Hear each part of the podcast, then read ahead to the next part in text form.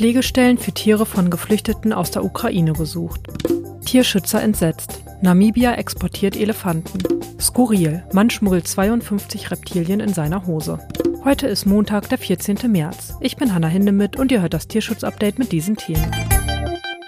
Die Solidarität mit den Geflüchteten aus der Ukraine ist riesig. Doch viele ukrainische Familien mit Tier dürfen nicht in die Notunterkünfte. Die Vierbeiner sind dort nicht erlaubt. Tierheime nehmen die Hunde und Katzen dann vorübergehend auf. Dabei bitten sie oftmals um Hilfe, so wie zum Beispiel das Tierheim in Karlsruhe. Es hat in den vergangenen Tagen immer wieder über Facebook nach Pflegestellen für ukrainische Tiere oder Unterkünfte für Geflüchtete mit Tier gesucht.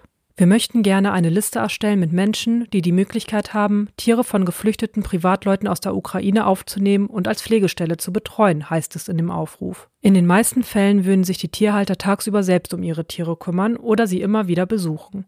Auch andere Tierheime, etwa das in Nürnberg, wollen solche Listen aufbauen. In Hamburg ist die Situation indes anders. Der dortige Tierschutzverein nimmt bei Bedarf auch Tiere aus der Ukraine auf. Um die Vermittlung von Pflegestellen kümmere sich aber auch die Stadt zusammen mit dem ukrainischen Hilfsverein, so Sozialsenatorin Melanie Leonhardt gegenüber dem NDR. Wer Tiere aufnehmen wolle, könne sich dort melden. Wenn ihr Geflüchteten und ihren Tieren helfen wollt, wendet ihr euch am besten direkt an Hilfsorganisationen oder Tierheime in eurer Stadt. Wegen anhaltender Dürreperioden haben Elefanten in Namibia immer weniger Lebensraum und immer wieder zertrampeln sie bei der Suche nach Wasser die Felder der Menschen. Die Regierung hat nun eine Lösung für das Problem gefunden, die Tier- und Artenschützer auf der ganzen Welt entsetzt. Schon seit 2020 werden Elefanten an Privatpersonen versteigert. 57 Dickhäuter wurden der Artenschutzorganisation IFAW zufolge seitdem verkauft. Die namibische Regierung sagt, alle Tiere seien an heimische Bieter verkauft worden. Doch Pro Wildlife zufolge hätten diese einen Teil der Elefanten mit Gewinn an einen Safari-Park in Dubai in den Vereinigten Arabischen Emiraten weiterverkauft. Dorthin wurden nun 22 Elefanten exportiert. Ein Schritt, den auch der IFAW kritisiert. Diese Exporte böten keinen Mehrwert für den Erhalt der Art, so Matthew Collis, stellvertretender IFAW-Vizepräsident für Naturschutz.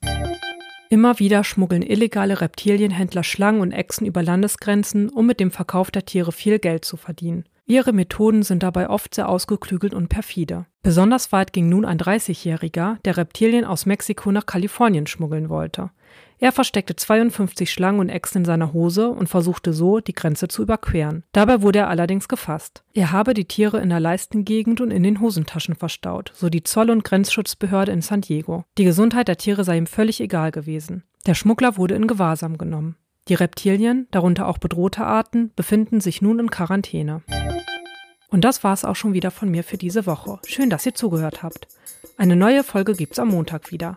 Abonniert diesen Podcast in der App eurer Wahl, wenn ihr die nicht verpassen wollt. Ansonsten freue ich mich auch immer über Bewertungen. Macht's gut und habt einen guten Start in die neue Woche.